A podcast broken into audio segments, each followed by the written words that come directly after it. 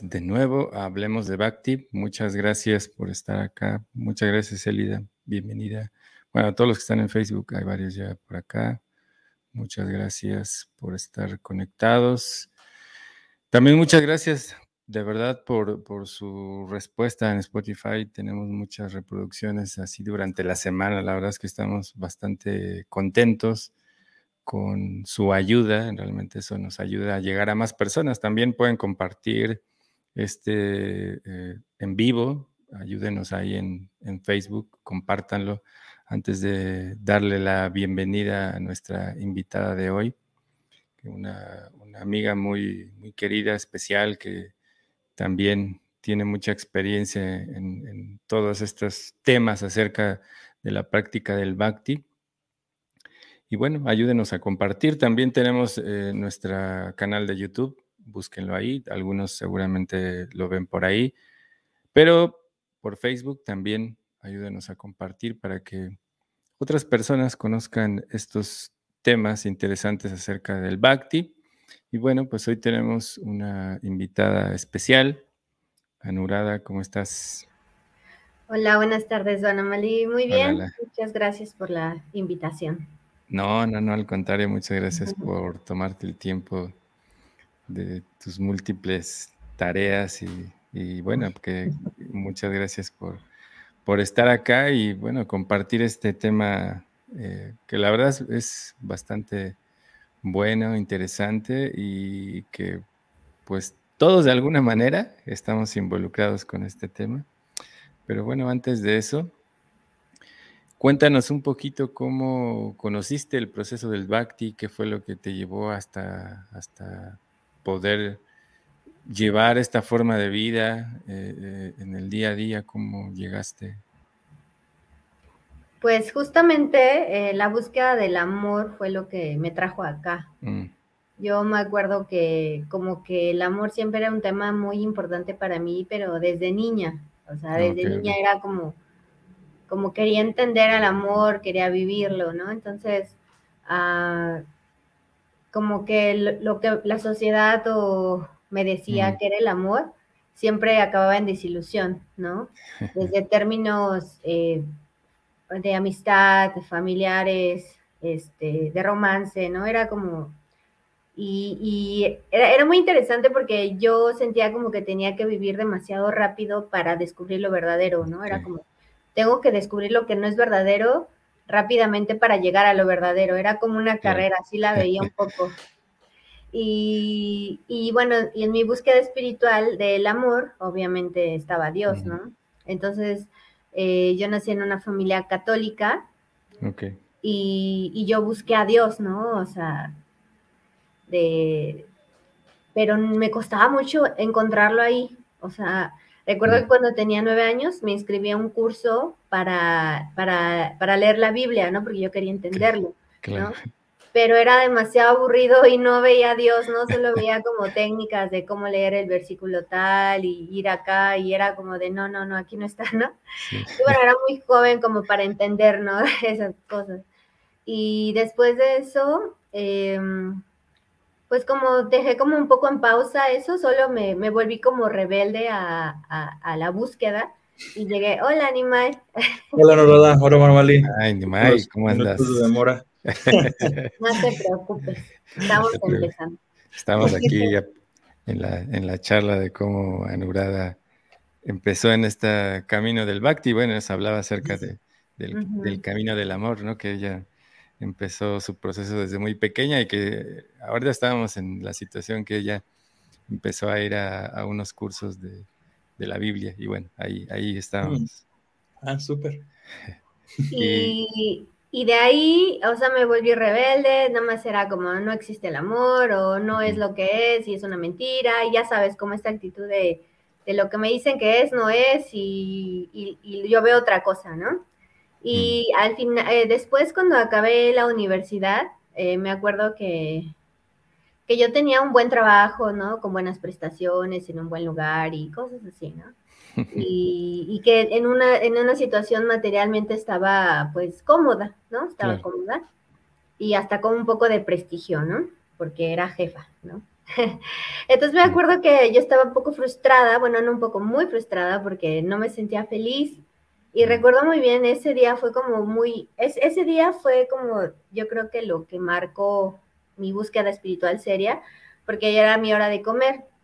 Yo estaba en Ciudad Universitaria, entonces salía a las islas, que son unos campos verdes muy bonitos, y yo estaba como de, a ver, o sea, ¿qué necesitas, no? Porque ya hiciste todo lo que te dijeron que tenías que hacer y no, no hay esa felicidad o ese gusto, ¿no? No hay. Entonces me acuerdo muy bien que cerré los ojos y así como dije, ¿qué, qué, qué, qué necesito, no? ¿Qué busco? Y en ese momento ah, descubrí dentro de mí que lo único que quería era amar a todos y a todo, ¿no? Era como, o sea, eso, dije, es lo único que quiero, ¿no? O sea, y entonces ahí comenzó mi búsqueda seria ya de, y bueno, tú sabes que cuando tú, cuando tú deseas eh, a Dios, Dios te desea mil veces más, ¿no? Entonces justamente en esa semana, en esa semana, yo iba caminando igual por la misma zona mm. y este y encontré un letrero que decía Meta Bahatna, amor incondicional, meditaciones. Y yo dije, no, eran meditaciones budistas eh, de ah, Meta Bahatna. Entonces inmediatamente fui, me quedaba súper cerca y demás. Y ahí comencé mi proceso de, de budismo. Yo comencé con el budismo, con meditaciones de amor incondicional, después me fui a un retiro de 10 días del silencio a hacer meditación vipassana y fue increíble, ¿no? Entonces, en, este camino estuve como dos años más o menos. Y, y, fue muy chistoso porque, o sea, yo ya tenía un camino, yo ya era vegetariana, este, no me intoxicaba, ¿no? Como que tenía ciertas tendencias eh, que se relacionaban con el budismo, de la línea que tenía, ¿no? Entonces, pues era literalmente muy, muy bien. Eh, pero después, ah, después de dos años de estar practicando esta meditación, era una hora en la mañana y una hora en la tarde, ¿no? Lo mismo el vegetarianismo, ¿no? Y lindo todo. Eh, me acuerdo que me sentí muy frustrada un buen día. Yo, yo era muy estricta, ¿no? Yo decía, ¿qué está pasando, no? O sea, estoy haciendo todo, ¿no? Así casi casi no fallo en esto, ni en esto, ni en esto, y me sentía bien me sentía bien vacía, ¿no? Me sentía hueca y decía, esto no está funcionando, ¿no? Y, me, da risa, pero así de mi familia me veía cada vez más, eh, más este, ¿cómo se? Enojona, ¿no? Y así, ah, ya no medites tanto porque no se ve que te esté ayudando mucho. y este, y recuerdo que dije, esto no está funcionando, ¿no? Entonces justamente cuando tengo esa realización, en esos mismos días, caminando por la misma ciudad universitaria, a lo lejos veo a un, a un practicante de Bhakti Yoga, ¿no? Mm. Y él estaba dando libros. O sea, yo, yo no te puedo explicar cómo fue que supe que era él, porque solo, o sea, él estaba, no tenía algo que lo distinguiera. Solo vi un chico parado dando libros y en ese momento supe que estaba dando algo espiritual. Entonces me acerqué, pero como ya estaba frustrada, le empecé a decir, ah, es que esto no sirve, la espiritualidad, y, y yo llevo meditando, y empecé a sacar todo mi enojo y frustración con él, ¿no? y él, este, y él nada más me veía y sonreía como, mm, así. Y después de varios minutos que le estuve diciendo cómo me sentía, me dijo, oh, no Spanish. Y yo así, no hablaba español, ¿no? Entonces ya con mi el poco inglés que tenía en ese momento era como, ah, ya le empecé a decir, me dijo, no, no, tranquila, es que mira, y, me empezó a dar una clase literal, ¿no? De mm. Espiritualidad no es nada más que medites, es que ves, que lees, con quién estás, que platicas, qué haces, ¿no? O sea, no tiene que ver solamente con que te sientes a meditar, porque no, o sea, es toda tu vida y que esté envuelta, ¿no? Y así, buenísimo, porque me dijo, si te lo estás frustrada porque necesitas básicamente un grupo de personas como tú, ¿no? Porque sí, era muy solitaria en ese entonces. Y, y bueno, a partir de ahí ya me conquistó el Bhakti Yoga, o sea, empecé a ir a sus reuniones, este, eran en la, misma universidad, y, y, ya eventualmente al año ya estaba en India, en un ashram, mm. y ese fue mi proceso. ¿Y cómo, cómo te fue o cómo llegaste a, India y a este lugar, al ashram que, mencionas? ¿Cómo, ¿Cómo fue tu experiencia ahí? Pues la verdad fue, fue al principio caótica y ya después fue muy buena. Todos los que han ido a la India saben que ir a la India trae muchas aventuras inesperadas. A pesar de que planees todo, tiempos, todo, algo sale. Entonces, desde un inicio fue, fue una experiencia única, diría yo. En ese entonces, el que ahora es mi hermano espiritual, ah. este, iba, salió primero, ¿no? Salimos de, Estados Unidos, pero su vuelo era antes y el mío era después, ¿no? Y él, mm. él llegaba un día antes, ¿no? Él ya había ido infinidad de veces, entonces yo me mm. sentía como, ah, no pasa nada, ¿no? Entonces, cuando yo llego, resulta que él no está, y espero una, dos, tres, cuatro, cinco horas y no está. Entonces, en ese entonces yo no tenía un teléfono internacional como ahora, que puedes usarlo en todas partes. Yo no, estaba incomunicada. Entonces, recuerdo que antes de, antes de salir este, de, de ahí de Estados Unidos, me dijo, por si se estrella el avión, así lo dijo, te voy a decir qué tienes que hacer. Y ya me dijo, tomas un taxi al aeropuerto, te vas a Pajaryan, ahí buscas un lugar que no te debe costar más de tanta cantidad, bla, bla, bla, bla. Ok, ok. Mm. Entonces, pues tuve que hacer lo que me dijo, ¿no? Obviamente me, me, perdieron por ahí y no me querían llevar a donde les decía, pues me querían llevar a otro lugar y bueno, una mm. historia un poco de, este, un poco... Eh, intensa. Al final, gracias a Dios, todo bien. Llegué al lugar y ya ahí me metí al internet. ¿Y qué crees? Resulta que este, hubo un problema. Ahora estoy en Hong Kong, mi hermano. bueno, estuve una semana sola en Nueva Delhi, que mm. han de saber cómo fue mi experiencia ahí. Pero después de eso ya este, pude tomar un tren y, fui a, a, Varanasi, que es donde estaba el ashram. Y pues nada, fue fue maravilloso. O sea, obviamente si hubieron detalles y cosas que siempre vamos a ver. Claro. Pero espiritualmente en el proceso del Bhakti fue, es como tomar agua fresca, ¿no? Es mm. como un baño de, energía espiritual. Impresionante.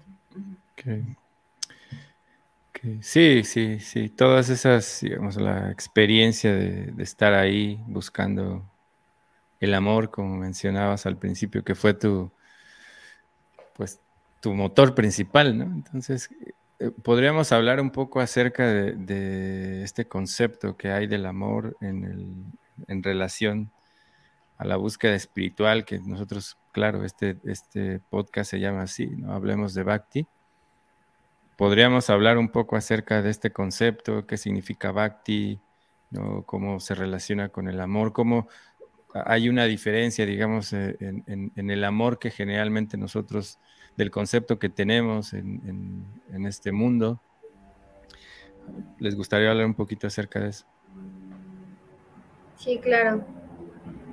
Sí, pues eh, justamente en esta experiencia que les comento, esta idea del amor, de, de, vas a encontrar el amor em, con con tu familia, ¿no? Vas a encontrar el amor eh, con una pareja, vas a encontrar el amor, ¿no? Entonces siempre hay como esta idea falsa de lo vas a encontrar, va a llegar, ¿no? O sea, no está la idea de ya está en ti, ya eres amor, ¿qué es el bhakti?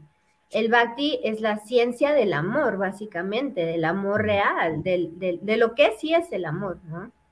Entonces, en el Bhakti entendemos que, que lo que llamamos felicidad simplemente es la ausencia del sufrimiento, ¿no?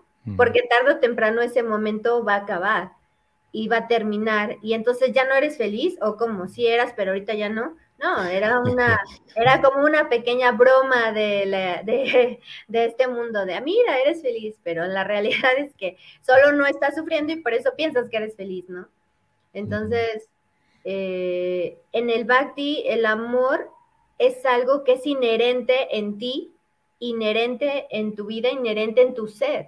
Y no lo buscas afuera, al contrario, lo buscas adentro, ¿no? Que es, que es el, el trayecto más largo de tu vida, en realidad, ¿no? Porque lo más fácil es buscar afuera, buscar personas, situaciones, emociones, sentimientos, ¿no? Pero tarde o temprano se van a acabar, eh, tarde o temprano. Entonces, ¿y te vas a quedar sin amor? O sea, ¿cómo puedes vivir sin amor? No. O sea, la realidad es que tú ya en esencia eres amor. Tú ya eres en esencia este ser espiritual lleno de dicha, lleno de esta, eh, esta vida espiritual eterna que, que, manifiesta este amor a través de este cuerpo, a través de esta mente, ¿no? Pero, y a través incluso de esta misma energía espiritual, ¿no? Entonces, eh, creo que por ahí es lo primero, ¿no? No buscamos amor, no lo encontramos afuera, ya somos esa chispa, con mi hermana espiritual, Rasica, siempre a ella le llamo el, el, el, grande pedazote de amor, ¿no? Porque en una clase una vez salió el que somos pequeños pedazos de amor, que es la realidad, o sea, somos, somos pequeñas eh, eh, almas con una capacidad de amar infinita, ¿no? De expresar esta esta esencia espiritual hacia todos y hacia todo, ¿no? Y no la encontramos afuera ni en el otro, sino la experimentamos en nosotros mismos. Y el proceso del Bhakti Yoga lo que nos ayuda es a vivir ese amor, a realmente, diariamente, tener esta conciencia de yo ya soy ese amor. Ahora, ¿cómo lo expreso?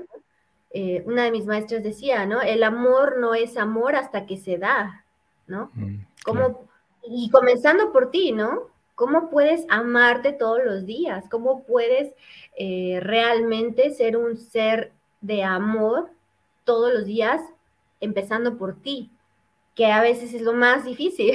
a veces ni siquiera sabemos cómo podemos amarnos, ¿no? A veces nuestra mente nos llena de, de crítica, de destrucción, ¿no?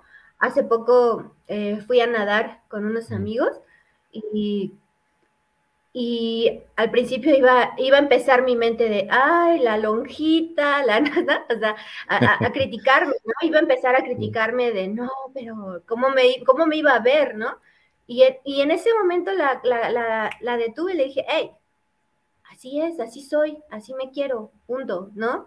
Si, si he comido de más o de menos y, tengo más grasa o menos grasa o más, o sea, así soy, ¿no? Y todo se ama. Y, y, ¿sabes, ¿sabes qué me ayudó?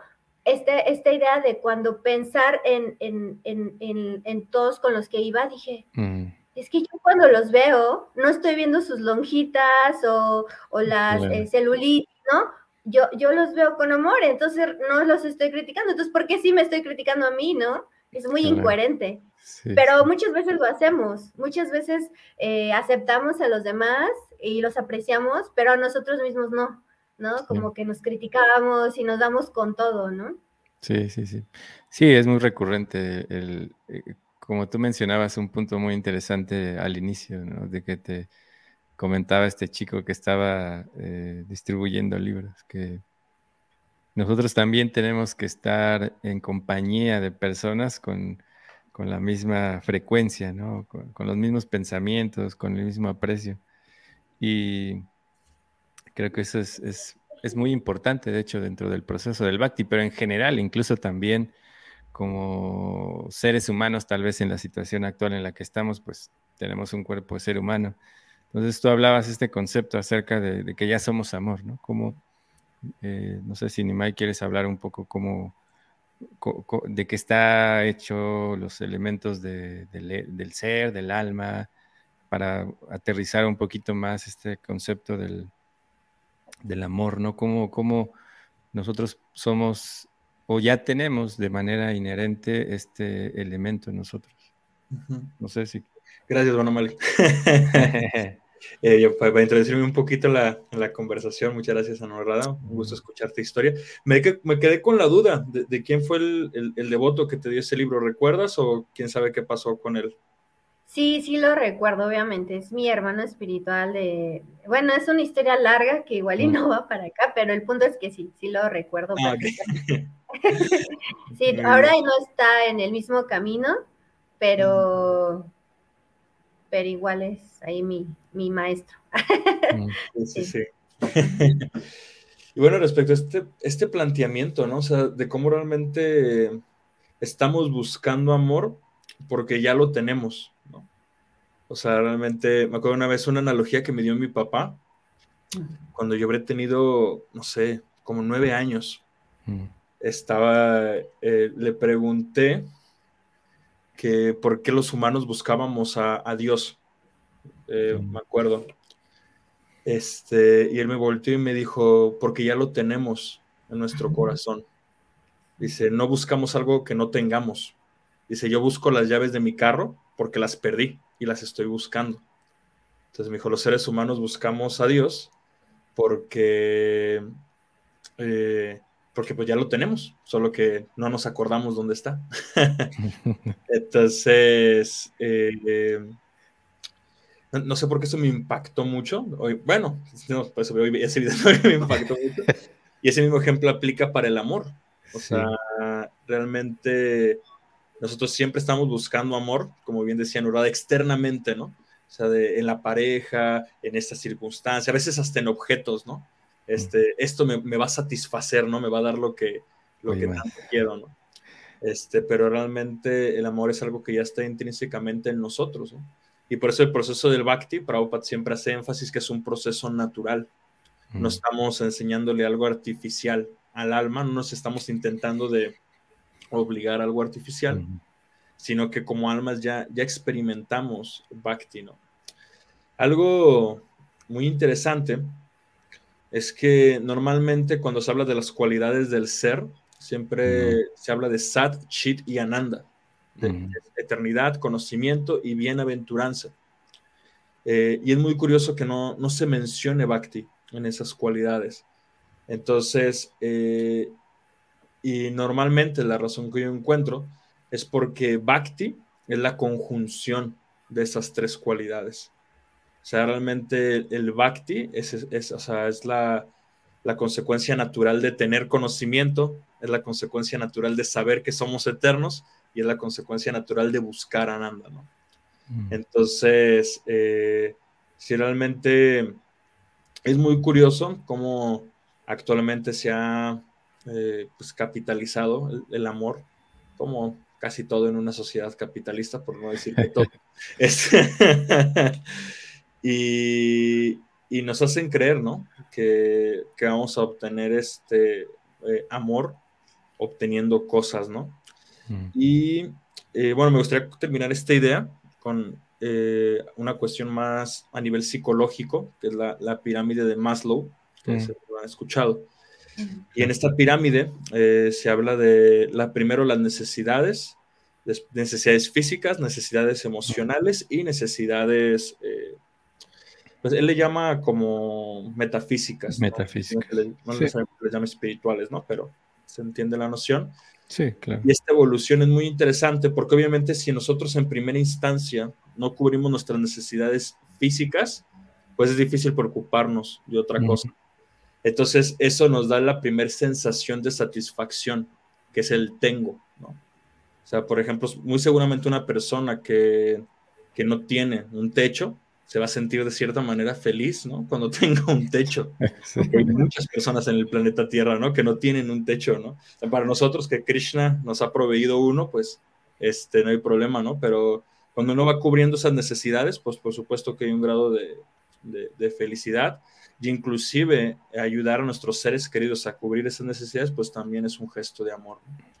Pero después del tengo, porque eso es solo una etapa, ¿no? O sea, el problema es que actualmente llevamos el tengo a toda la vida, ¿no? O sea, ya es de, no, ¿qué, ¿qué, me falta, no? Necesito el carro del año, necesito la casa más grande, necesito el último modelo del, de teléfono, necesito un yate, necesito un... Entonces, el problema es que seguimos en ese estagio de, de querer obtener felicidad de las necesidades, pero como las necesidades están cubiertas, pues ya no da tanta felicidad como, como daba al inicio, ¿no? Que se cubrían esas necesidades. Eh, después es la felicidad del hago, del hacer, que es la cuestión emocional de que lo que hago me hace feliz. Que ese es un gran reto en nuestra sociedad actualmente, porque básicamente la mayoría de personas, pues, básicamente se consigue un trabajo y haces lo que tienes que hacer para ganar dinero y cubrir tus necesidades, ¿no? Sin embargo, cuando uno logra hacer lo que le hace feliz, pues uno también este, empieza a despertar esas cualidades, ¿no? Y ya por último, es la felicidad de simplemente ser, que es lo que mencionaba Nurrad. O darse cuenta que no necesito ni tener nada ni hacer nada. O sea, realmente a nivel espiritual yo soy perfecto y completo. Eso Krishna nos lo enseña en el, en el Ishupanishad. Entonces, eh, bueno, más o menos este, quería comentar esto respecto a esa pregunta específica que me planteaste. No sé ustedes qué opinan. Yo, bueno, estaba pensando en, algo que, que, decía Nurada, que, eh, o bueno, alguno de ustedes dijo, o en este momento decía que, el amor eh, eh, surge cuando se comparte, algo así era la idea. ¿Cómo el amor no es amor hasta que se Exactamente. Entonces, yo estaba pensando que el alma o nosotros, el ser, ¿no? el yo, está hecho ya, como sabemos, como dijo Nimai, de somos eternos, ¿no? Sat, eh, somos eh, chit, eh, esos son los ingredientes del alma, ¿no? Eternidad, conocimiento pleno, felicidad plena y, o este concepto de Ananda, pero esta parte que mencionaba Nimai del Bhakti, ¿cómo surge? Pues surge cuando uno es pleno, uno es pleno en este, en este sentido pero en el momento que tú compartes la felicidad, siento que eso también es, bhakti, porque eh, nosotros naturalmente somos felices, como decía Nubrada, eh, pero en el momento que uno comparte eso y, que hay una reciprocidad, pues ese es el concepto del bhakti, porque no el, el bhakti no solamente es una cuestión que nosotros damos a Dios o a Krishna, sino que es algo que es mutuo, por eso es bhakti. ¿no? Entonces, eh, pues digamos que con esta idea, eh, pues lógico que ahora la sociedad, que es el, tema de hoy, ¿no? Como eh, en esta sociedad actual o esta sociedad contemporánea que mencionaba Nimai, pues todo está basado en lo que uno tiene, que en realidad, como mencionaba Nurada también, todo lo que tenemos ahora es temporal, ¿no? Incluso eso que llamamos felicidad entonces, ¿cómo eh, podemos diferenciar entre, entre el amor verdadero y simplemente la sensación de posesión o de evitar el sufrimiento? ¿Cómo a alguien le gustaría mencionar cómo poder diferenciar esa parte? Porque muchos tal vez estamos en esa búsqueda, ¿no? Como se anima y tal vez eh, nosotros, algunos tenemos tal vez apegos a objetos o a individuos. Pero incluso entre las personas también nosotros nos confundimos porque realmente lo que se promueve hoy en día en lugar de, este amor, de este eh, intercambio incondicional de felicidad, se promueve más la explotación. Les gustaría hablar un poco acerca de esa parte, cómo, cómo, cómo en realidad confundimos eso, la explotación con el amor. ¿no? Sí, de hecho, eh, uno de nuestros maestros, Bhaktitirtha Swami, él habla, ¿no? De que lo contrario al amor es la lujuria, ¿no? ¿Y qué es la lujuria? El deseo de disfrutar algo, ¿no? Y, y, lo que ocurre en este plano es que nunca vas a poder disfrutar algo suficientemente para que te dé una felicidad, una dicha verdadera, ¿no? Y, y siempre vamos atrapando, ¿no? Es como esta imagen del, del, burrito que tiene un palo aquí y que aquí tiene unas zanahorias, ¿no? y siempre corre a, traer, a, traer, a agarrar la zanahoria y nunca llega, ¿no? Y corre más rápido, corre más rápido. Pero él está viendo la zanahoria aquí, ¿no? Y quiere comérsela, pero no llega, ¿no? Entonces, es, eso es la lujuria, ¿no? Es, ah, quiero comer esa zanahoria, ¿no? Quiero comérmela, cada vez estoy más cerca. Es como ese deseo de disfrutarlas, pero nunca las vas a obtener porque como nuestra naturaleza es espiritual, eh, es, hay, como un, es como un espejismo la, la, zanahoria, nunca la, vas a, nunca la vas a alcanzar porque hay un palo de por medio y ha estado diseñado que no lo alcances. O sea, es, sí, está diseñado, pero no lo entendemos. Pensamos que si nos esforzamos más y tal vez si brinco y tal vez si volteo para los lados y tal vez si corro la alcance, ¿no? No la vas a alcanzar nunca porque no está diseñada para que la disfrutes, solamente para que camines, ¿no? Entonces, lo que ocurre es que en, el, en la búsqueda del amor estamos tratando de disfrutar la zanahoria y no nos damos cuenta que realmente no estamos yendo a ningún lado, ¿no? Y, el deseo de disfrute, como es tan natural en nosotros, o sea, como, como lo, acabas, lo acabas de decir, Manuel y Nimai, ¿no? Es parte de nosotros, somos nosotros, es nuestra, la parte de nuestra esencia como almas espirituales, ¿no? El, la felicidad, el disfrute eterno, ¿no? Entonces, es natural que lo busquemos y como, como le dijo el papá de Nimai, lo buscamos porque existe, ¿no? Porque lo tenemos, porque existe, porque está. Justamente lo, es lo mismo que pasa con, la, con el amor, con la dicha, ¿no? La buscamos porque existe. El problema es que desde jóvenes, desde niños, nadie nos dijo, no lo busques afuera. Y ahí viene el problema, uno de los problemas más grandes en nuestra sociedad actual, los medios de comunicación que desvirtúan completamente la idea del amor, ¿no? O sea, tenemos las típicas historias de princesas de y, y, el príncipe se encontraron, se casaron y vivieron felices para siempre, ¿no? Y el amor predominó en la vida. No es cierto, ¿no? O sea, es una mentira, es una mentira que el amor predominó porque es donde vienen los, los retos, la comunicación, los apegos, vienen los espejos de, ay, te estoy conociendo, me estoy conociendo a mí a través de ti, no me gustó nada, y, pero como tú eres mi espejo, tú no me gustas nada, y bueno, se alma ahí la, los pleitos y los divorcios, ¿no? Otra, otra frase de mi maestra, eh, Mother Ritasha, ella decía, ¿no? Eh, ¿cómo, ¿Cómo decía? Decía, ah, te amaré hasta que me complazcas, pero cuando ya no me complazcas más, me divorcio de ti y el amor se acaba, ¿no? Entonces, eh, estamos viviendo en una sociedad con conceptos de temporalidad, ¿no? Cada vez se pueden divorciar más rápido, se casan a un día y a la siguiente día, a la siguiente año o siguientes seis meses ya te puedes divorciar, ¿no? O sea, porque, porque estamos avanzando no te preocupes, no hay este compromisos eternos, no pasa nada, ¿no? Pero vemos el amor como algo que no es, le estamos dando el concepto del amor a algo que, no es. Y el problema de esto es que confundimos el amor con la lujuria. Y así siempre vamos a estar todos con el corazón roto, ¿no? Vamos a estar sufriendo porque no encontramos el amor pero creyendo todos los conceptos que nos dice, ¿no? Incluso hay muchísimas personas que piensan que el amor es el sexo. No tenemos la frase, vamos a hacer el amor. No, eso no es hacer el amor, eso es eh, tener este sexo, ¿no?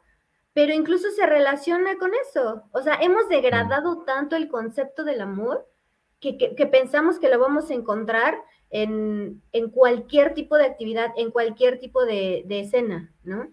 Entonces, eh, y eso es debido a toda una cultura que se está promoviendo a nivel internacional, ¿no? ¿Por qué? O sea, bueno, hay, hay todo un bagaje político y demás atrás de esto, ¿no? ¿Por qué no promovemos los valores que nos llevan al amor verdadero?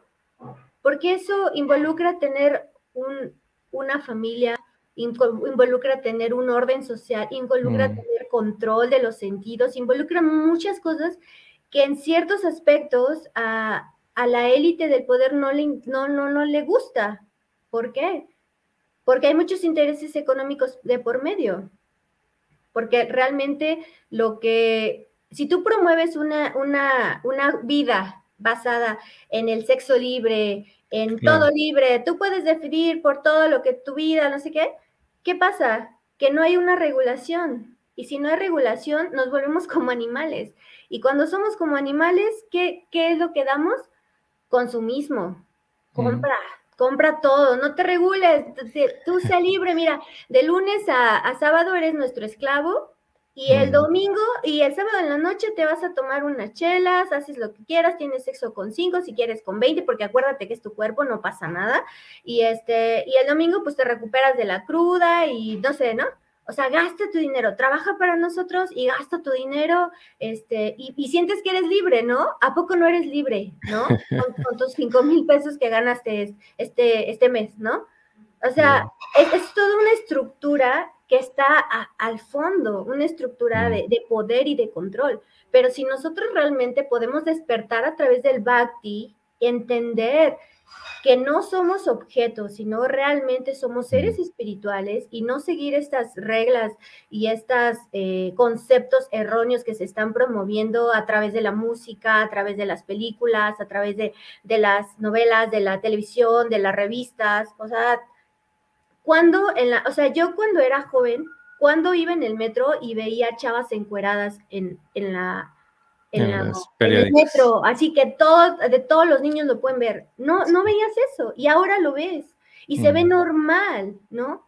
Eso no es un avance social, es una degradación. Entonces, eh, creo que atrás de, de, esta, de esconder al amor existe toda, toda una idea de control social y, de apagar el, alma, el verdadero espíritu que somos, ¿no? Y creo que está en nosotros despertar y conectarse con nosotros, ¿no? Es lo, es lo, más, es lo más sencillo, no, es lo más fácil, pero lo más difícil, ¿no? O sea, ¿cómo te conectas con tu corazón? ¿Cómo te conectas con tu verdadera esencia? Sí. Sí, eh, cuando, digamos, nosotros hablamos acerca de, la sociedad actual, hablamos de, una era específica, los Vedas, eh, se plantean cuatro etapas que son cíclicas también, eh, tal vez como las temporadas que hay en un año, ¿no? invierno, eh, verano, primavera y otoño. Entonces, en el contexto del conocimiento del Bhakti o de la cultura del Bhakti, pues se plantean estos, estos cuatro temporadas y nosotros estamos básicamente en invierno, que digamos es, como la parte más oscura.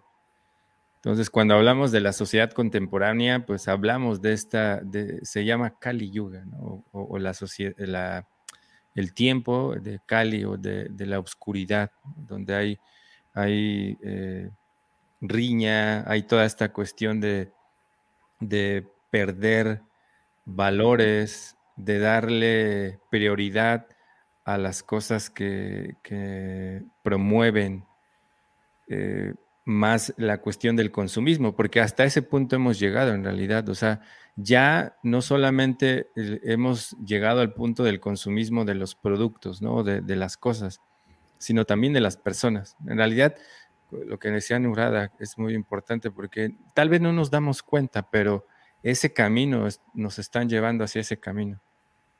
Porque ya con todo esto, ¿no? Eh, bien yo también me acuerdo muchísimo que antes uno no veía eh, personas desnudas en un periódico, era como más la parte cultural, ¿no? Que se veían eh, revistas y todo eso. Y ahora es bien normal ver violencia, ver así gente desnuda.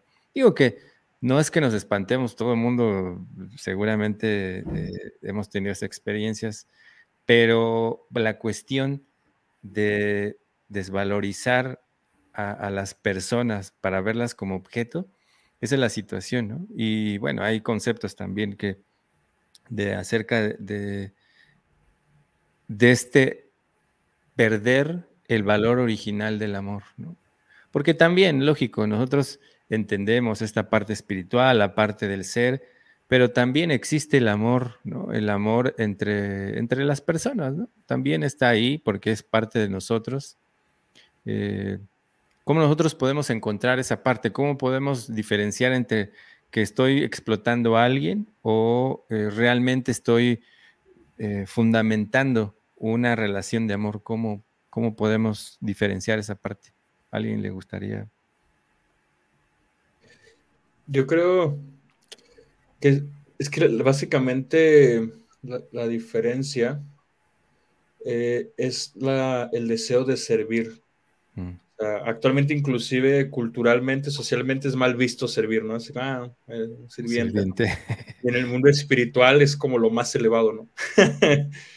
Entonces, eh, yo creo que el amor parte de eso, o sea, de, sinceramente querer, querer servir a, los otros, ¿no? O sea, de realmente querer aportar algo. O sea, si justamente vivimos en una sociedad de explotadores y explotados, como diría Sila Prabhupada, es porque todo el mundo está buscando sacar algo, ¿no? Claro, o sea, uno camina por la calle y hay comerciales, ¿no? Que nos quieren vender algo para explotarnos.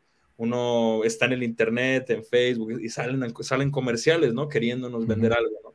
Entonces estamos todo el tiempo siendo bombardeados, este, tratando de, que, de ser explotados, ¿no? Constantemente. Entonces, eh, el amor eh, considero que parte de realmente querer servir, de realmente querer servir y apoyar al otro, ¿no? Mm. Una, una, canción que, que, me gusta mucho, de, bueno, uno de los músicos que me gusta mucho, y dice, el amor no es lo que pides, sino lo que das, ¿no? Entonces, a veces estamos muy acostumbrados, por ejemplo, actualmente mismo, ¿no? En los relacionamientos de pareja, eh, se habla mucho de, no, es que tienes que tener bien claro qué quieres con tu pareja, ¿no? Yo quiero que tenga estas cualidades y que sea así y esto y aquello y ta, ta, ta, ¿no? Y se puede tener una, una lista, ¿no? De, este, de lo que uno pide, ¿no? Para estar con la pareja. requisitos. Este, los requisitos, eh, pero la siguiente, el siguiente pregunta es realmente uno que está ofreciendo a la relación, ¿no? Porque si uno quiere una persona con tantos requisitos, también seguramente esa persona va a buscar una persona, alguien que también reciproque esos requisitos, ¿no? Entonces, eh, de cierta manera, es, sano, no, no, me malentiendan, no es de que el amor es así como de, ah, la primera persona que te sientes así enamorado, dices, qué maravilloso, ¿no? Sí hay que tener claro porque la, la decisión de vida de pareja consciente parte de realmente entender que no es algo que se toma a la ligera, ¿no? También, no es así como, o sea, de hecho, una vez su gracia Mahatma Prabhu, él me decía, ¿no? Que una de las decisiones más importantes en la vida de una persona es la pareja, ¿no? Y actualmente, pues está como, como, como completamente, mm, ¿cómo decirlo? Alá y se va. Alá y se va. Sí, es así como de... Desvirtuado. Eh, desvirtuado, exactamente, está completamente desvirtuado, ¿no? Porque es una cuestión así como de mucho del romance, mucho esto, como decían Urrada, de lo que nos venden en las películas, ¿no? Del vivieron felices para siempre. Lo muestran hasta ahí, porque si mostraran después, se vería que no mostraron, no vivieron felices para siempre. El, primer mes. Sí, Blanca Nieves ya te dije que no me gustan las manzanas, las manzanas me cuando me... Solo rojas, solo rojas. Orgánicas. Entonces, tiene que haber una comprensión madura del amor. Eh, una definición que, que, da de amor, Bhaktitirtha Swami, en su libro Guerrero Espiritual 2, Transformando la Lujuria en Amor, dice que el amor no es un sentimiento, dice que es una decisión. Y eso se me hizo, a mí cuando yo leí eso, me rompió así el, paradigma, porque siempre estamos muy acostumbrados a, ah, es que, pero es que me siento tan bonito con esta persona y esto y aquello, ¿no? Que es básicamente estar enamorado y es básicamente nuestro cerebro sumamente drogado de mucha dopamina. Entonces uno, de hecho, no piensa con mucha claridad. Pero el amor verdadero es, una decisión de, realmente aceptar al otro eh, con sus cualidades, con sus defectos y apoyarse mutuamente, ¿no? Porque también esa es una cuestión también de que el amor debe ser algo recíproco, ¿no? Mm. Cuando hablamos del Señor Supremo, cuando hablamos de Krishna, no es de que Krishna eh, nos dice, ah, sí, entrégame todo, este, y yo voy a ver ahí si te doy algo, ¿no? Krishna, ¿no? Dice, si me entregas todo, o sea, ya no tienes que preocuparte de nada, ¿no? O sea, Krishna reciproca por completo con su devoto, ¿no? Entonces también eso es importante en nuestras relaciones, O sea, porque hay veces alguien también puede malentender de, no, es que yo estoy, lo amo tanto y sirvo y lo apoyo y esto y aquello, pero él a mí no, pues no, o sea, es que no está, no, hay una, una, verdadera conexión sana de, de, reciprocar, ¿no? Esto más que nada lo aclaro por esta frase que comenté de que el amor no es lo que pides, sino lo que das. incluso me atrevo a decir que es, un equilibrio, ¿vale? Un equilibrio entre ambas. Entonces... y también entender que no, o sea, como dijiste, no son sentimientos, porque los sentimientos vienen y van, ¿no? mi, maestro espiritual, Mahatma Das, él, menciona, dice, o sea, lo más difícil es amar cuando ya no sientes o ya no quieres amar. Ese es el momento más difícil porque tienes que ser amable aunque no sientas ser amable, tienes que ser amoroso aunque no sientas ser amoroso. Eso es verdadero amor. No solamente te voy a amar si tú, si tú me, si tú me amas, ¿no? Si tú eres recíproco conmigo. Pero ¿qué vas a hacer si la persona no recíproca contigo? ¿Vas a seguir siendo tolerante, paciente, compasivo? ¿O vas a devolverle ojo por ojo, por ojo diente por diente, no? Y en la relación de pareja es muy difícil cuando, cuando la otra persona comienza a apretar tus botones, ¿no? Mm. la parte más sensible de ti la reflejas a través de la pareja o, de la persona que tengas más cercana, a veces la familia, ¿no? Depende. Sí. Y, eso no nos gusta, ¿no? O sea, porque a nos, nadie nos gusta que alguien se ponga enfrente de nosotros y nos muestre, esto eres tú, ¿no? Y esto es lo que necesitas trabajar, porque es como, si, tenemos el suficientemente eh, un ego sano, una, una identidad sana, vamos a trabajar en base a eso, pero si nuestra identidad está dañada, tenemos baja la autoestima, tenemos los valores mal enfocados, etcétera, ¿qué va a pasar? Que, cuando llegue mi espejo y me diga, esto es lo que tú eres, en ese momento le voy a decir, no es cierto, ese eres tú, tú eres quien me hace, tú eres quien me dice, tú eres, ¿no? Y se hace la guerra, o se hace la guerra, ¿no? Entonces, eh, me gustaría contar una pequeña historia que, que se me hace súper linda de, de, este, de otro de nuestros maestros de Bhakti Yoga, Radha Natswami, eh, donde llegó una pareja eh, de, de, devotos que se quería divorciar, ¿no? Y él, pues, como le pidieron ayuda para, para poder, a ver si podían este, salvar el matrimonio, ¿no? Y, este, y él le dijo, es que ya estoy harto de ella porque no, no, me, no, me, no, me, no, no me sirve, no me complace, siempre hace lo, lo, peor me lo da a mí, todo lo peor me lo da a mí.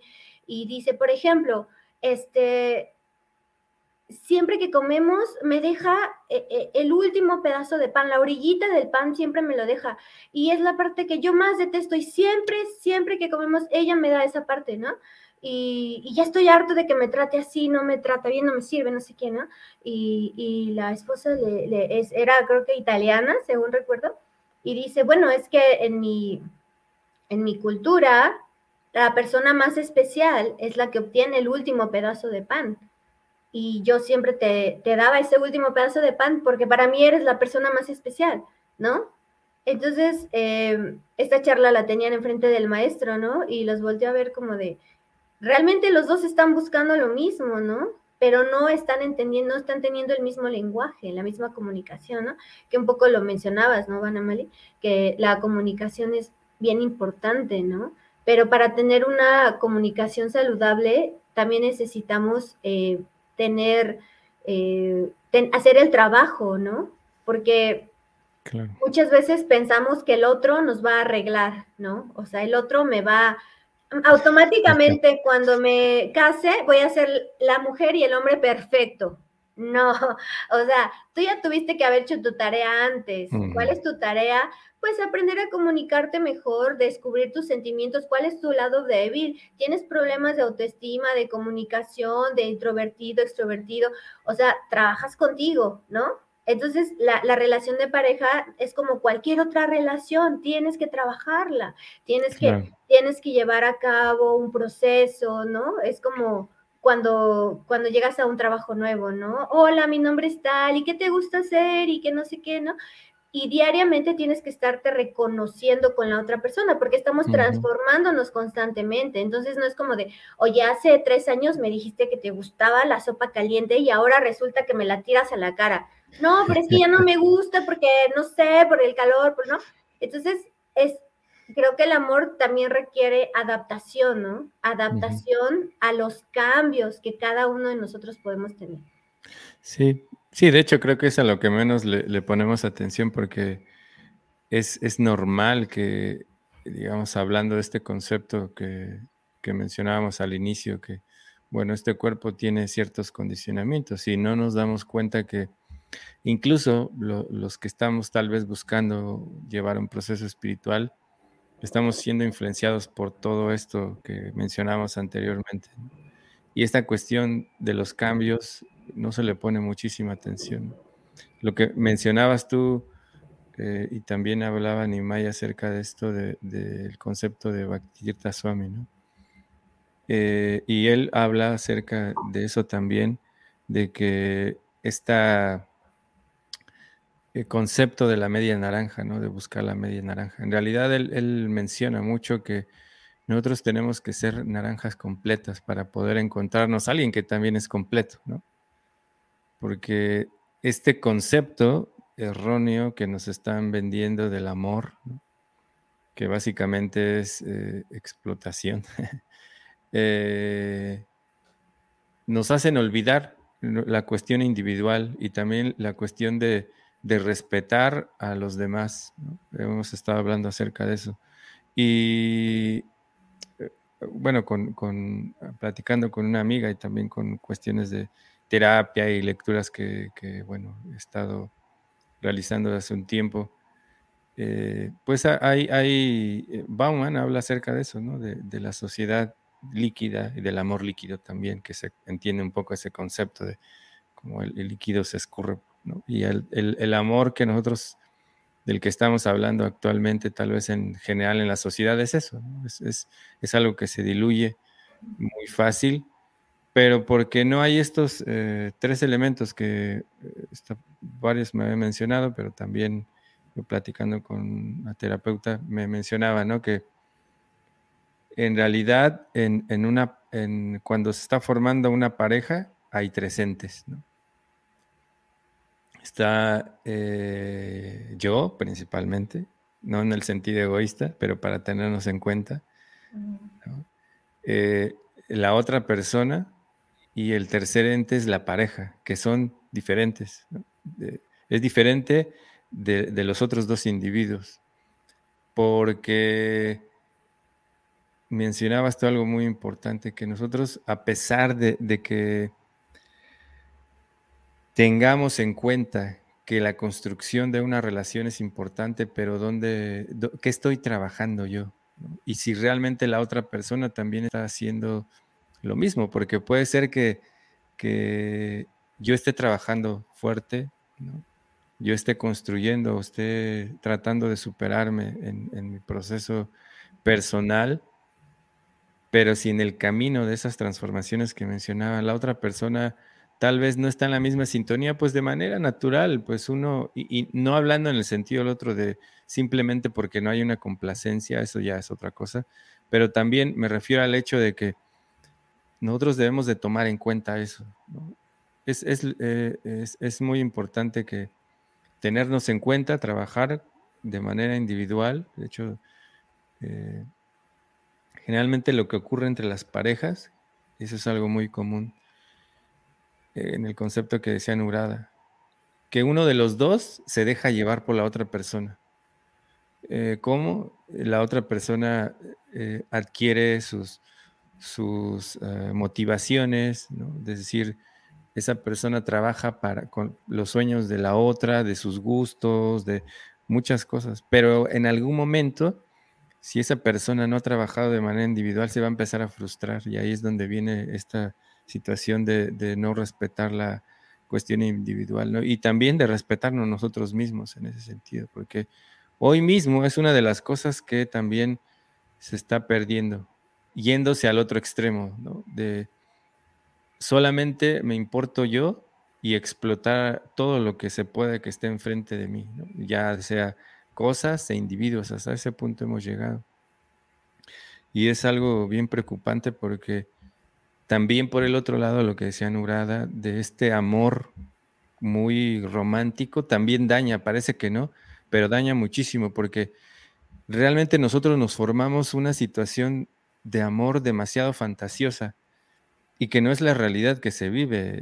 Digo, creo que todos ya hemos experimentado esta situación de tener una pareja y que eh, no todo, no todo es, es eh, flores y unicornios, ¿no? Sino que también tiene que haber ese esfuerzo continuo de crecer todos los días, porque no es solamente eh, una temporada cuando uno es novio, ¿no? Cuando uno está tal vez en una etapa de conflicto, sino realmente es algo continuo, pero eso para nosotros a veces se ha perdido muchísimo. Sí, es cierto. Sí, y de hecho, bueno, Mali, es, muy interesante porque, o sea, justamente, inclusive el Internet ha alimentado mucho esta cuestión de que todo es reemplazable. O sea, ya tu teléfono ya no, no, toma buenas fotos, algo así como muy bobo, ya cambias de teléfono.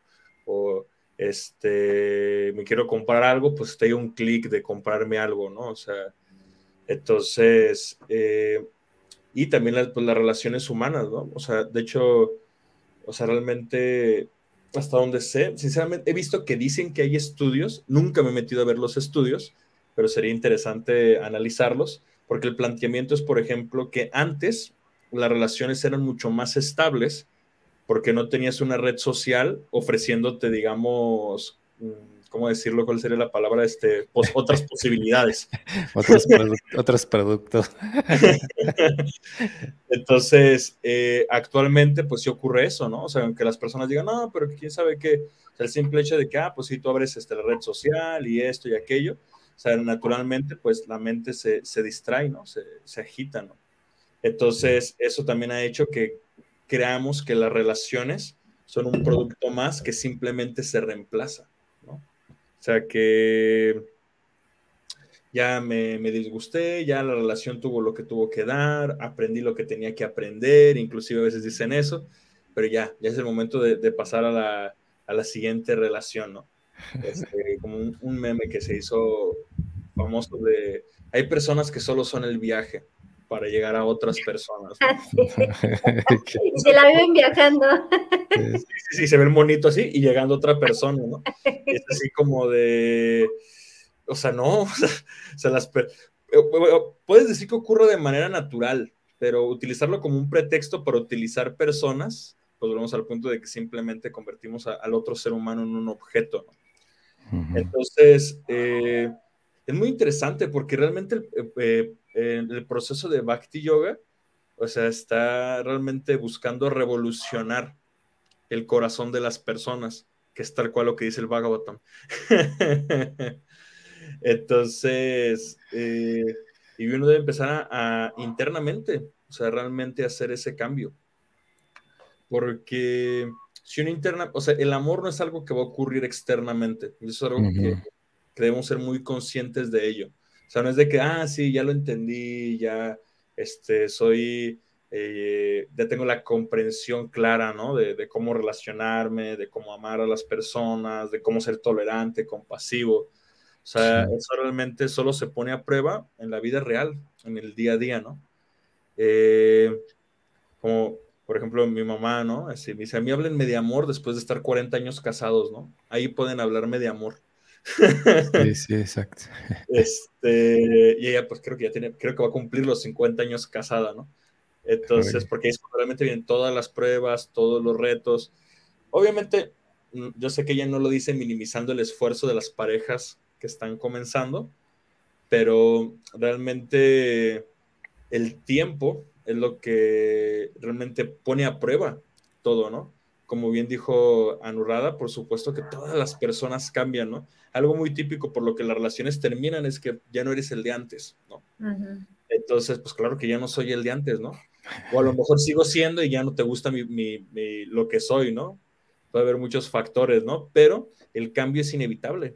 Las personas, ya sea para bien o para mal, estamos en constante cambio, ¿no? Eh, y obviamente el compartir el día a día con, una misma persona, pues es, más evidente para la otra persona. Entonces, eh, en ese sentido, yo estoy muy de acuerdo con lo que dijo Anurrada, o sea, una relación, digamos, eh, a largo plazo debe tomar sumamente en cuenta el proceso de adaptación y, realmente hablarlo, ¿no? Comunicarse así de, ¿sabes qué? Mm. antes me encantaba esta sopa y ahorita ya la verdad estoy bien harto de ella.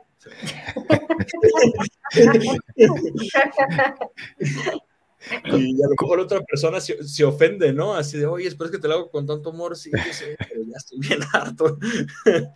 y, y, esa sinceridad en la relación, pues puede ayudar a realmente evolucionar como pareja y como personas. Que ese es un punto que no hemos tratado. ¿Cuál es el objetivo de la vida de pareja, no? Y desde el mm. proceso de Bhakti, nuestro objetivo es ayudarnos a despertar verdaderamente amor, tanto por, por nuestra pareja, por las entidades vivientes y por el Señor Supremo. De hecho, en su libro Guerrero Espiritual 2, Transformando la Lujuria en Amor, básicamente Bhakti Tirtoswami expone eso. O sea, que el mm. proceso de la vida de pareja es esa transformación de, deseos carnales, de deseos materiales, de purificación, de todo, para que este, realmente podamos despertar el amor latente que tenemos en nuestro corazón. Porque si estamos tan condicionados, este, que realmente creemos que, es muy fácil eh, despertar amor o transformar nuestra lujuria, ¿no? Pero en realidad es todo un proceso de toda una vida, diríamos inclusive de vidas, pero Chaitanya Mahaprabhu está siendo misericordioso y nos está dando la chance de una vida. ¿Cómo, ¿Cómo, creen que los practicantes del Bhakti están siendo afectados en, en toda esta situación de, de, de, lo que hoy ocurre?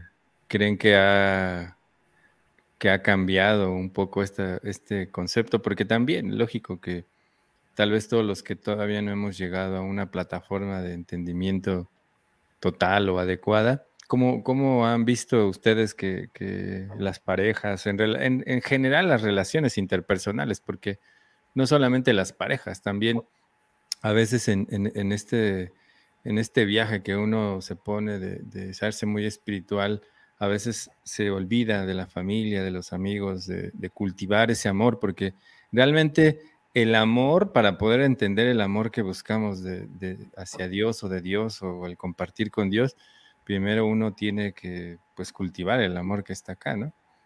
¿Cómo creen que ha afectado eh, este, el camino del Bhakti en, eh, en, esta sociedad que estamos viviendo actualmente? Pues fíjate que justo hace mm, como tres semanas mi maestro espiritual dio una serie de clases, creo que fueron mm. seis o siete, relacionadas con un artículo de un monje budista que se llama mm. Spiritual Bypassing. Ah, Tal vez lo han escuchado. Sí, ¿no? Y, menciona estas, justamente menciona cómo eh, si no somos, si no tenemos una vida espiritual saludable y nos enfocamos mucho en lo externo, dejamos el crecimiento eh, real y cubrimos todas nuestras deficiencias mm. emocionales, nuestras carencias eh, mentales, de, de, actitud, de comunicación, etcétera, etcétera, por medio de la espiritualidad, ¿no? O sea, me voy a, me voy a meditar a la montaña no porque me caigan gordos todos y sea súper intolerante, sino porque soy muy espiritual, ¿no? este, y indudablemente si no tenemos un, un camino del bhakti con honestidad, con seriedad, con responsabilidad, eh, podemos caer muy fácilmente en las apariencias, ¿no? Así de, ay, miren, me veo muy espiritual eh, y por aquí le estoy mentando a la mamá al otro, me estoy comiendo vivos a los otros, criticando a medio mundo, eh, hablan, o sea, y sintiéndome la más espiritual, ¿no? Este, creo que ese es, ese es un riesgo muy latente que todos tenemos no solo los practicantes de Bhakti Yoga, sino todos, el, el poder realmente tener un, proceso de Bhakti Yoga honesto, honesto con uno mismo, ¿no? O sea, no, no significa que voy a salir y le voy a decir a todo el mundo, oigan, tengo problemas con esto, ayuda. No, o sea, obviamente dentro del Bhakti Yoga también hay personas confiables y demás, ¿no? Para poder lidiar con cierta situación, terapeutas, libros, ¿no? Pero eh, sí es muy importante eh, abrir lo más posible nuestra, nuestra verdad, nuestra verdad, porque a veces eh, la vida, la vida devocional, la vida del bhakti, tiene una apariencia en la vida pública, pero en la vida privada es otra, ¿no? Entonces, creo que ahí es, es demasiado em, atinado si podemos entender que estamos en un camino de la perfección espiritual. O sea, ya como almas espirituales ya somos, ya somos llenos de conocimiento, llenos de eternidad y llenos de bienaventuranza, ya. Pero estamos en un cuerpo, en este, en este, en este ámbito, y estamos aprendiendo. ¿Qué significa que me voy a equivocar? ¿No? Estamos aprendiendo y hay, muchos este, eh, coaches o así que dicen, apúrate a equivocarte para que ya al final ya perfecciones algo, ¿no? Y, así funciona, ¿no? Pero a veces en el camino del bhakti tendemos a pretender que no, que no tenemos caídas, ¿no? Claro. Como si un niño empezara a, caminar desde que ya está en la cuna y luego se paró y empezó a caminar, a correr y ya hasta se fue a hacer atletismo, ¿no?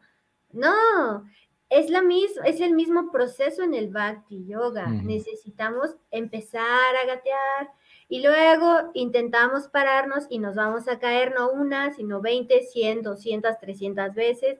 Y luego, ya que caminamos sin ayuda, vamos a empezar a caminar más rápido y después correr y ya los hacemos el maratón, ¿no? Pero a veces nos da miedo reconocer que nos vamos a caer o que nos hemos caído y y por miedo a ser criticados, por miedo a, ser juzgados, a, que no me vean como, como quiero que me vean, ¿no? Este, tendemos a hacer apariencias, ¿no? Y eso hace que nuestro proceso de Bhakti Yoga no sea puro, no sea, no sea real. Al final es orgánico, es un proceso que, funciona y que nos va a llevar a, a, la liberación, a la liberación espiritual, a la dicha eterna, a la conexión con el amor puro, con Dios, ¿no? A experimentar nuestro verdadero estado espiritual. Pero necesitamos ser honestos en este camino y la honestidad nos va a liberar, ¿no? Sí. ¿Ustedes creen que, que, parte de este condicionamiento del amor romántico y toda esta situación tal vez de evadir nuestra realidad también en una posición espiritual eh, sea pues como el, producto de las cosas que vemos ahora, ¿no? Que eh, evadiendo, todo eso está en el corazón, ¿no? Eh, realmente se conserva ahí en el corazón y, en algún momento va a salir. Yo les contaba a muchos chicos la historia de, una persona que conocí también hablando un poco de la realidad que debemos de aprender a, a enfrentar, que muchas veces estamos en posiciones, digamos, del proceso espiritual, empujados tal vez por, por esta situación de, construir una sociedad aparentemente demasiado pura y de no aceptar que todos tenemos caídas, resbalones, tropezones eh, y, demás. Eh, yo les contaba la historia de, un monje que vivía en un templo, estuvo como, si no mal recuerdo, como 30 años, ¿no? Entonces, él ya había pasado los 60 años y, fue con su maestro y le pidió que le ayudara porque se quería casar. Y yo estaba escuchando ese, ese diálogo y se me hacía demasiado extraño. Yo ahorita lo recuerdo y se me hace aún muy extraño porque eh, a veces no aceptamos nuestra realidad en esta situación romántica también de la vida espiritual, porque este, el, maestro le decía, oye, pero ¿por qué esperaste tanto, no? O sea, ¿por qué, por qué animarte hasta, hasta este momento? O sea, ya cuando tú ya deberías de estar pensando en, en, en buscar eh, el, hecho de, tener, de, tener, menos responsabilidades sociales, porque estamos hablando de un contexto de, monjes, ¿no? Entonces, él, decía, es que yo casi siempre estaba tratando de ocultar mi necesidad. Entonces, también es, es muy importante, pues en este concepto de lo que estamos hablando del amor, también en el ámbito espiritual, pues debemos de amarnos a nosotros mismos y entender cuál es nuestra realidad actual y qué es lo que queremos para nuestra vida, porque si bien en el proceso hay personas que viven una vida monástica, en realidad eso, o sea, no es para todo el mundo y no es la posición que tal vez privilegiada que buscamos muchos, como, como decía Nurada, ¿no? que, que muchos desafortunadamente buscamos la espiritualidad en alejarnos. Eso es, es muy, muy este, común, ¿no?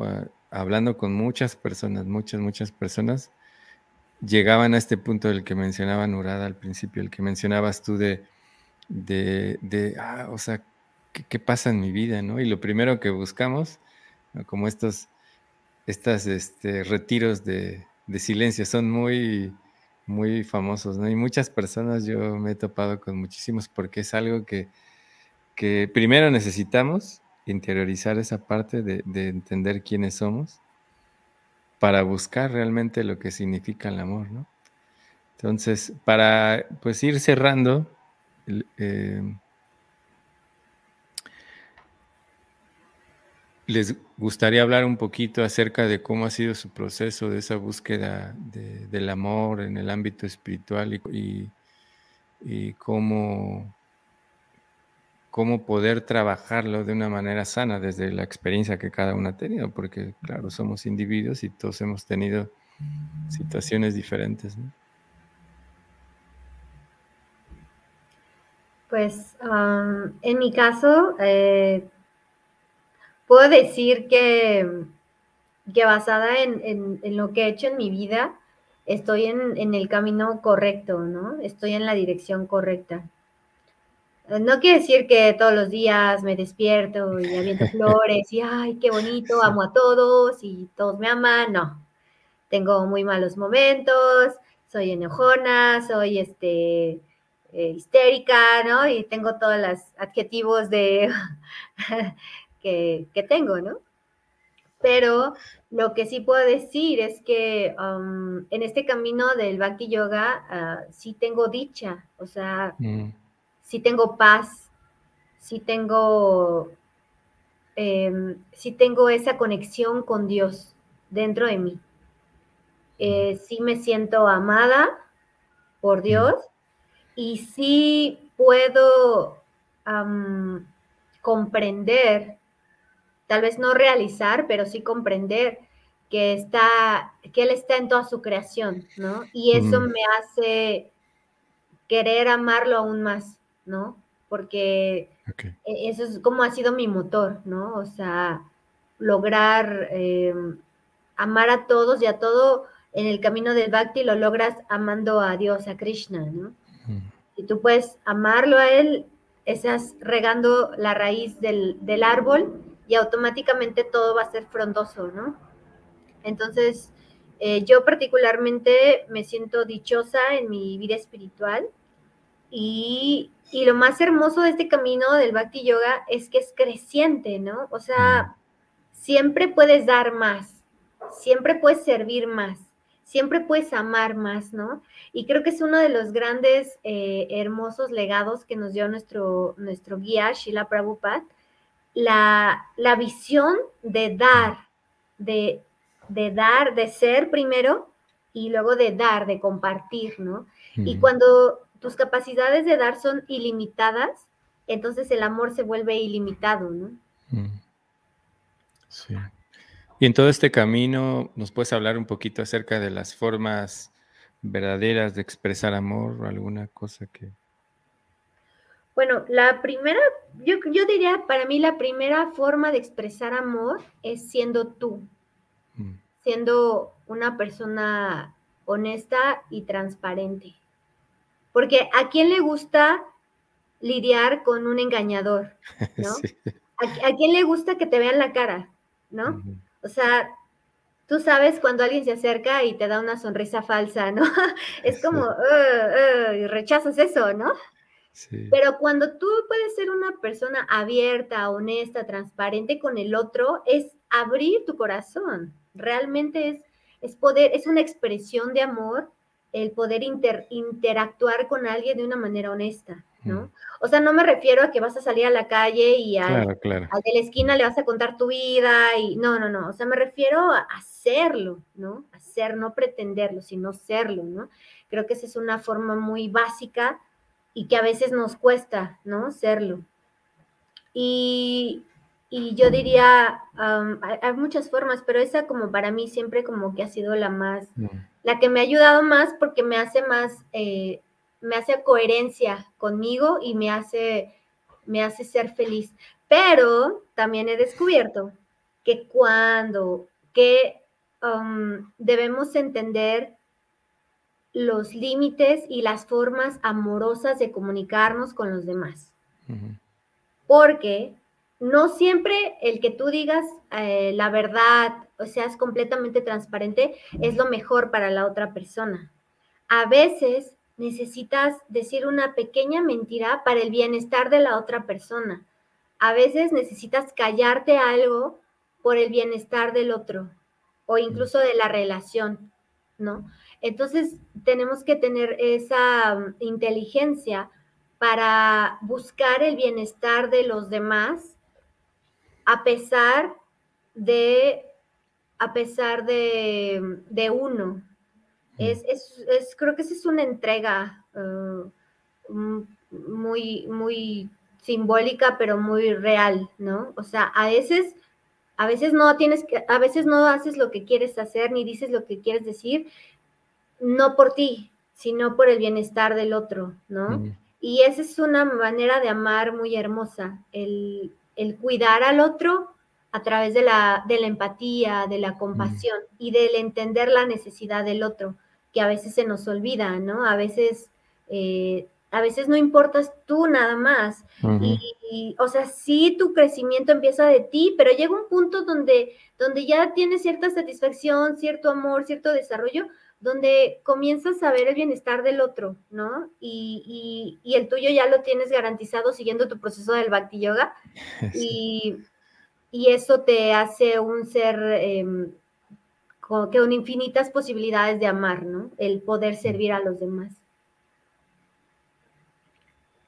Nimai. mm, Sinceramente que considero que Norada acaba de dar una muy, muy buena explicación. Eh,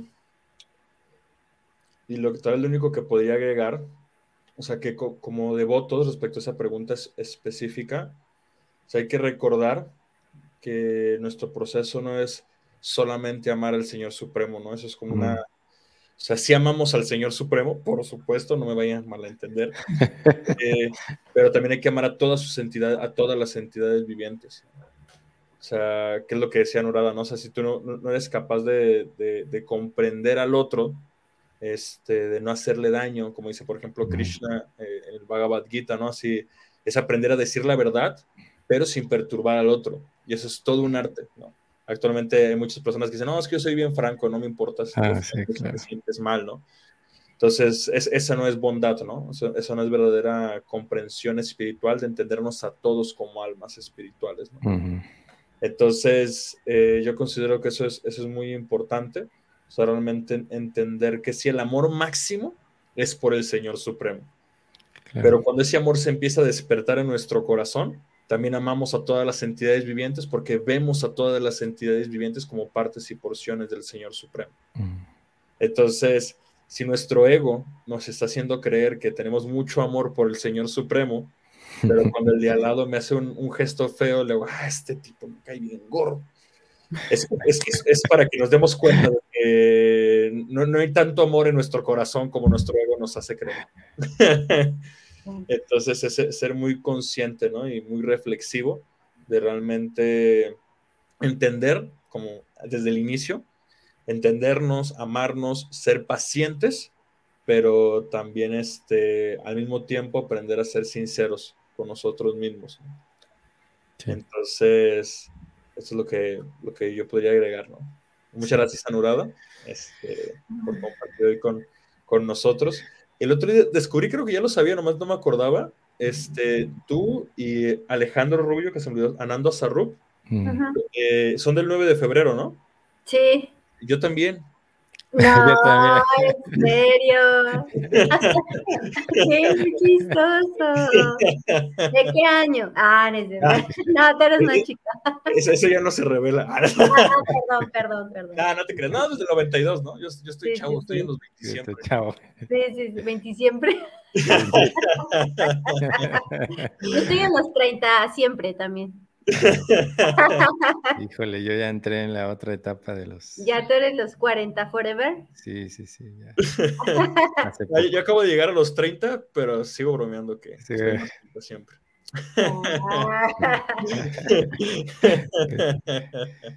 eh, estaban hablando acerca de la honestidad y me acordé de algo, eh, creo que es inevitable que lo comente porque hace un tiempo estaba leyendo que sobre la honestidad y decía que en realidad honestidad no es ir a gritarle a todo el mundo lo que uno piensa de ellos, ¿no? O, gritar cómo uno se siente, sino la honestidad empieza con aceptarte y quererte como eres y trabajar desde ahí, ¿no?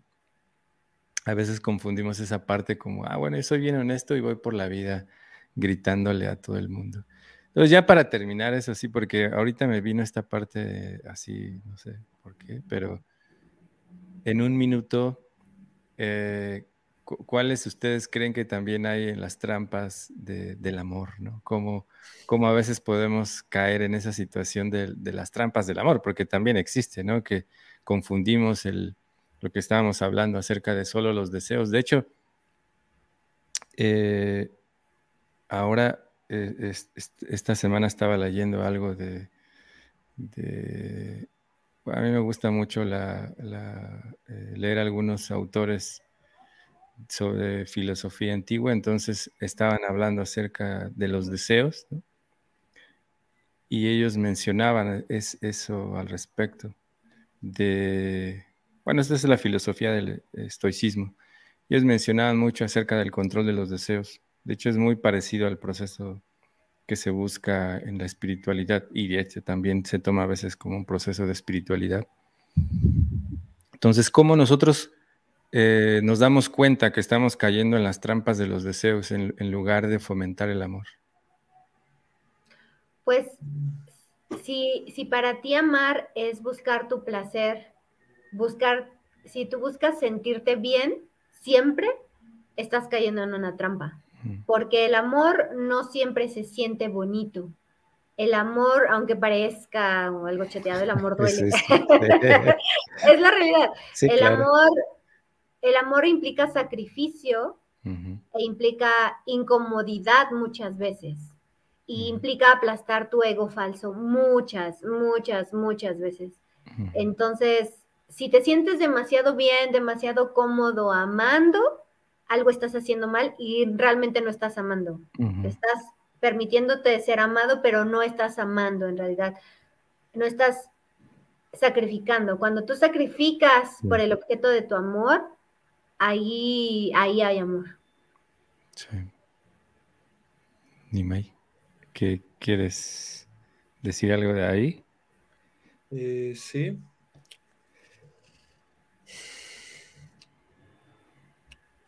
Mm, es que siendo muy sincero, yo considero que uno justamente acepta una, desde la perspectiva espiritual, son acepta una pareja porque reconoce que tiene deseos. O sea, si uno fuera 100% puro amor y claro, claro. interesado, están los, los brahmacharis y los sanyasis, ¿no? Más que nada los sanyasis, que tampoco se malentienda. Los brahmacharis están en entrenamiento, eh, en teoría. Este. Perdona, Este. Entonces, yo en cierta medida reconozco que es sano que uno reconozca sus deseos. Sí, porque también ponerse en esa posición de no, es que yo estoy contigo por, así, digamos, no estás con tu pareja, ¿no? No, yo estoy contigo solamente para cumplir con mi deber. Por servicio. Por servicio. Porque me gustan tus ojos. sí, sí, porque tienes cualidades muy trascendentales, pero es que en realidad yo no tengo el deseo de tener pareja, ¿no? O sea, yo solamente lo hago por formalidad social o así. Y, suena raro, pero yo conozco, he conocido devotos. Sí, también, vale. Entonces es falso, ¿no? O sea, es falso, porque si eso fuera cierto, si fueras tan trascendental, no tuvieras la necesidad siquiera de aceptar una pareja, ¿no? Entonces es como disfrazar el deseo, ¿no? Entonces, eh, y tal cual explica Prabhupada, que justamente la vida de pareja, la vida de casado específicamente, es este, para satisfacer los deseos materiales sin satisfacer los deseos materiales de manera regulada, sin dejarse arrastrar por el deseo, ¿no? Entonces, eh, yo creo que es como sano eh, reconocer qué deseos se tienen y no dejarte arrastrar por ellos y al mismo tiempo reconocer que también hay un deseo espiritual maduro de querer compartir con la otra persona, ¿no? O sea, no es de que, o sea, no es ni un extremo ni el otro, ¿no? Si a lo mejor eres tan sincero, te vas al otro extremo de, no, a mí, ¿sabes que Yo la verdad, si te soy muy sincero, la espiritualidad me parece muy bonita, pero yo lo que necesito es este, disfrutar al máximo de mis sentidos hasta darme, ¿no? Entonces, no, o sea, también así entender que hay un proceso de autocontrol, ¿no? Claro, claro. Entonces, eh, y la manera sana, digamos, y madura de hacerlo. Eh, ah, saludos, Emilio. Gracias por. Hola, Emilio. Eh, es, reconocer, ¿no? Obviamente, también dentro de los parámetros espirituales, ¿no? Pues, obviamente, si yo de repente le digo a mi pareja, no, es que sabes qué, yo tengo unos deseos increíbles de tal cosa que está fuera de los principios, ¿no? No voy a decir ninguna cosa específica porque luego se sacan el. Ay, dijo que quería tomar cerveza. Ah, la noticia de. Ah, es cierto. Entonces, pero, o sea, sí dentro de, los parámetros, ¿no? O sea, claro, y, claro. y, yo creo que es, es, sano, ¿no? O sea, es sano compartir inclusive esos deseos con la pareja, ¿no? O sea, por ejemplo, un, sano, un deseo sano en la vida de pareja es, por ejemplo, desear tener hijos, desear tener una familia, ¿no? ya me estaba asustando.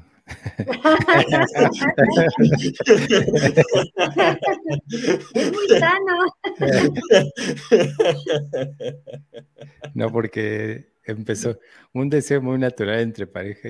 Híjole, ni más, por favor. Yo también, acuérdate, también me fui para allá. Me fui para allá y dije, no, acuérdate que estamos Acuérdate que nos ven, nos escuchan varios.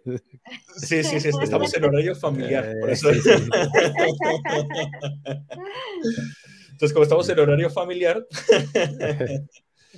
un deseo natural es pues este, tener familia, ¿no? O sea, y puede que haya devotos y hay parejas que, que, deciden no tenerlas y también es, también es respetable, ¿no? Entonces, eh, yo sí considero que justamente la vida de pareja es para encontrar ese equilibrio entre el apoyo espiritual y, el apoyo también a, de manera madura, poder satisfacer los deseos materiales sin, sin ser arrastrado por los impulsos. Entonces, eh, y sí debe, digamos, priorizar, o sea, debe prevalecer eh, este deseo de servir, ¿no? O sea, no, o sea, que, eso es lo que hemos estado hablando, ¿no? O sea, de, entender el amor desde una perspectiva madura, es ese deseo de servir, de acompañar, de entender, de comprender, este, de apoyar. Entonces, porque si, no estás como ese pilar primordial, puedes ser muy sincero en tus deseos materiales y espirituales y lo que tú quieras, pero pues va a ser muy complicado, ¿no? Va a ser muy complicado que realmente la pareja pueda eh, mantener un relacionamiento sano eh, mm. a largo plazo, ¿no? Sí. Entonces... mi, mi, maestro dice, ¿no? Que en una relación, eh, quien sirve más, gana. sí. sí. me acuerdo ahora de, de una frase de, de uno de los maestros también, de nuestros maestros, dice que, hablando de los deseos, que los sentimientos, o sea, que la vida espiritual no es para matar los sentimientos, ¿no? porque a veces confundimos eso, sino para aprender a usarlos de manera adecuada. Sí.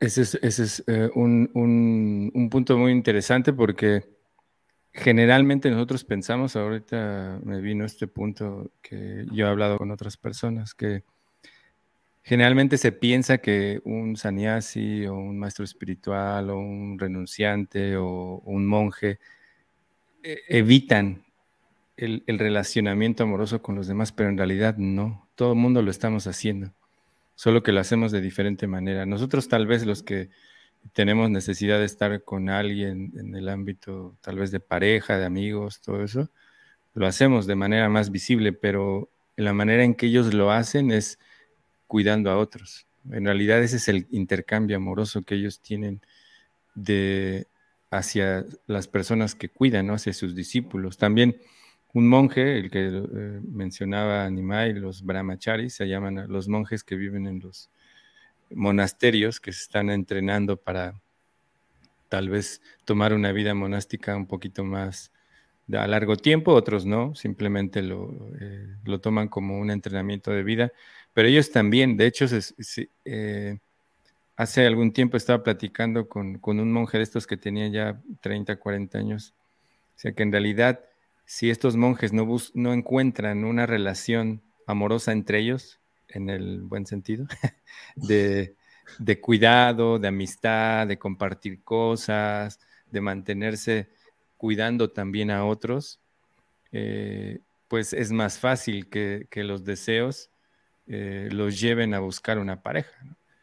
Porque a veces si se tiene esa tendencia tal vez al, a ser un monje, pero pues bueno, la sociedad actual, pues también nosotros hemos visto que toda esta situación eh, se ha reducido, pero también tiene que ver con eso, ¿no? Y hablando ya para terminar, eh, también esta situación del consumismo, de, la sociedad en la que vivimos, pues ya no, no se busca el hecho de, de, reconstruir o reparar, ¿no? Sino que todo se desecha. En realidad en, en Japón hay una, eh, una técnica que usan ellos que se llama kintsugi para eh, de ciertas obras de porcelana o ciertas que, que, se reparan con oro y se vuelven más valiosas que la pieza misma que, ya era valiosa, ¿no? Entonces ellos hacen estas reparaciones, se dice que estas grietas que tienen, de hecho hay toda ahora, ahora se formó toda una filosofía alrededor de eso. Ustedes van en YouTube y buscan Kintsugi y aparecen muchas personas que hacen analogías con uno de lo que se mencionaba, que nosotros debemos también aprender de nuestros errores, de las caídas, repararnos y nos podemos volver más valiosos también eh, lo que nosotros debemos de poner muchísima atención es eso, que, que también alguien que ha cometido errores, porque todos hemos cometido errores, o como ya les había mencionado, ¿no? En el ciclismo decimos cuando van a empezar, eh, ¿todavía no te has caído de la bicicleta?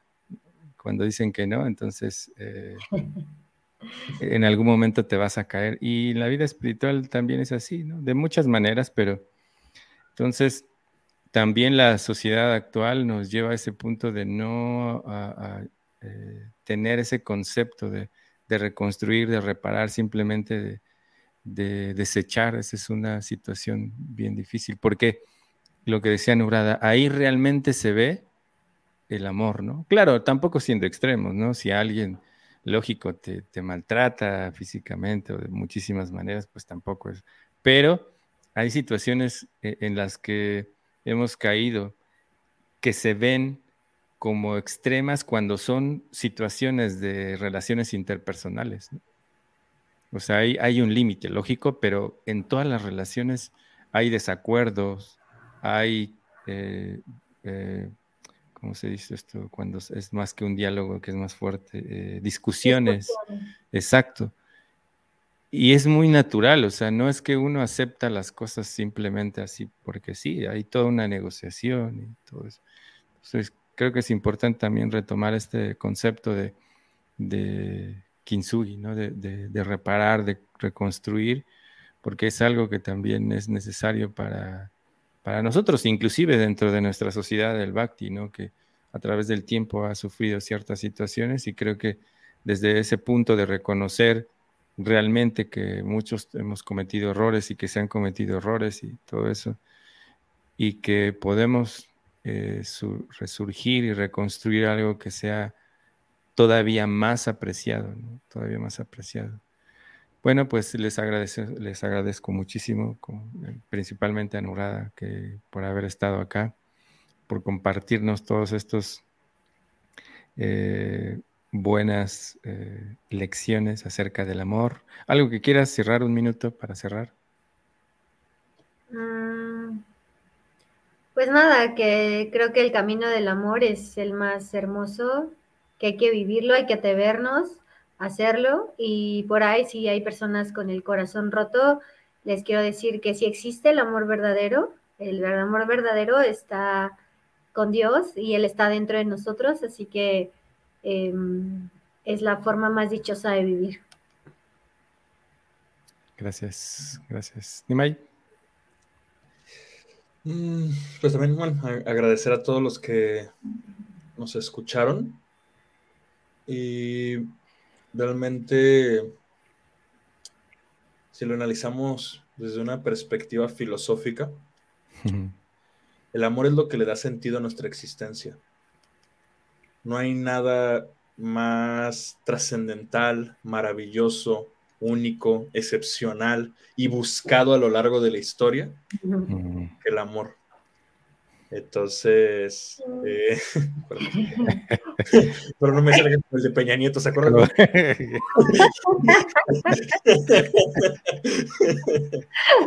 Entonces, me, gustaría eh, cerrar con esto y con una frase que no me acuerdo en qué libro leí, siendo muy sincero, leí hace bastante. Creo que fue Eric Fromm en su libro este, sí creo que sí fue Eric Fromm, que dice que todas las acciones del ser humano las hace por dos cosas, por buscar amor o por falta de amor. Entonces, es una propuesta bastante revolucionaria. Bueno, muchísimas gracias a todos. Un gusto. Muchas gracias. Pues muchísimas gracias a todos también los que estuvieron ahí en Facebook. Les agradecemos muchísimo. Por favor, ayúdanos a compartir. Y bueno, gracias también a, a Nurada, Nimai. Nos vemos entonces el próximo fin de semana en Hablemos de Bhakti. Que tengan linda tarde. Gracias, Hare Krishna. Hare Krishna. Y